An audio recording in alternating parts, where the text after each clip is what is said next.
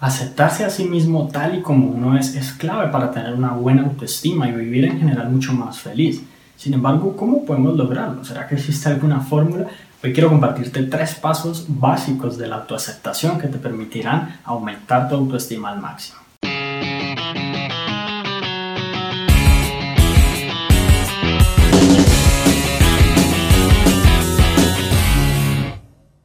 Nombre es Juan Sebastián Celismaya y el primer principio que vamos a tener en cuenta en el tema de la autoaceptación es que nuestros pensamientos generan creencias y esas creencias determinan lo que pensamos de nosotros mismos.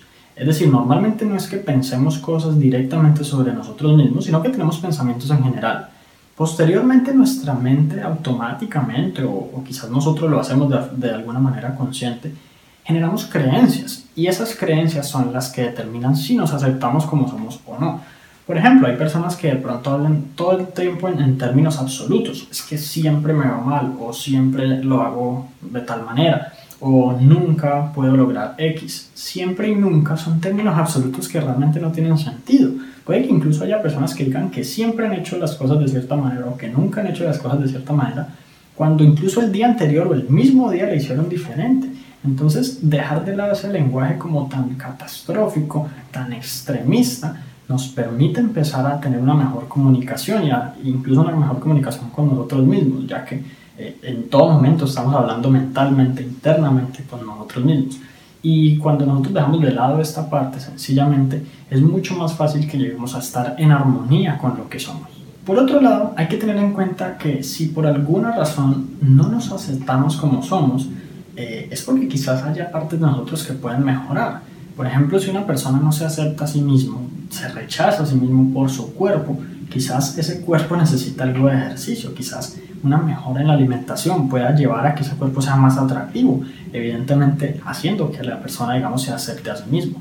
Entonces también es tener en cuenta que el crecimiento personal, es prácticamente parte integral de lo que es la autoaceptación y de que en todo momento en que tengamos, por ejemplo, falta de aceptación a nosotros mismos o una baja autoestima, comprometernos con ser la mejor versión posible de nosotros mismos es fundamental. Sin embargo, si nos dejamos llevar solamente por lo anterior, podríamos pensar que la autoaceptación es solamente corporal y realmente no lo es.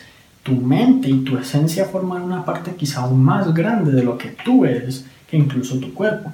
Entonces, digamos que las personas que están a tu alrededor las, eh, tienen sus ideas respecto a ti o te quieren o te rechazan o cualquier cosa, no tanto por lo, el cuerpo que tienes y la apariencia que tienes, sino por quién eres, por cómo eres, por cuáles son tus actitudes, cuáles son tus formas de ser, mejor dicho, tu personalidad en general. Entonces, esa tu aceptación en parte siempre va muy ligada a tu forma de ser. Y no te digo que cambies tu forma de ser, que dejes de ser quien eres, sino que empieces a ser una mejor versión, así como lo tuvimos en cuenta para la parte física, que seas una mejor versión de ti mismo para la parte mental, que tengas mejores actitudes, que seas más positivo, que tengas metas y objetivos que te lleven al éxito, que persistas en tus sueños, que siempre te comuniques de forma firme y asertiva, que le hagas saber a las demás personas que tienes metas grandes por lograr y bueno, muchísimas otras cosas más. En últimas, el equilibrio entre aceptarse a sí mismo y comprometerse a mejorar, pues porque evidentemente tú podrías aceptarte y convertirte en una persona conformista con lo que eres,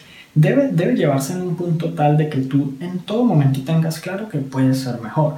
Sin embargo, que las cosas negativas que están fuera de tu control simplemente están bien, no hay nada que puedas hacer al respecto de ellas y sencillamente, digamos que en adelante tú puedes vivir una muy buena vida, rodearte de excelentes personas que sí te valoren como eres y, efectivamente lograr el éxito en todo lo que te propongas. Y bueno, si te gustó este episodio, recuerda suscribirte al podcast para que puedas recibir una notificación en cuanto publique nuevos episodios. También si conoces a alguien a quien pueda servir esta información, por favor compártela para que ellos puedan mejorar sus vidas paso a paso. Y si quieres aprender muchísimo más sobre la autoestima, entonces tengo un material gratuito que sé que te va a encantar. Para acceder simplemente entra a la página www.juan.sc autoestima. Te agradezco mucho por haber llegado hasta aquí, entonces nos vemos en la próxima.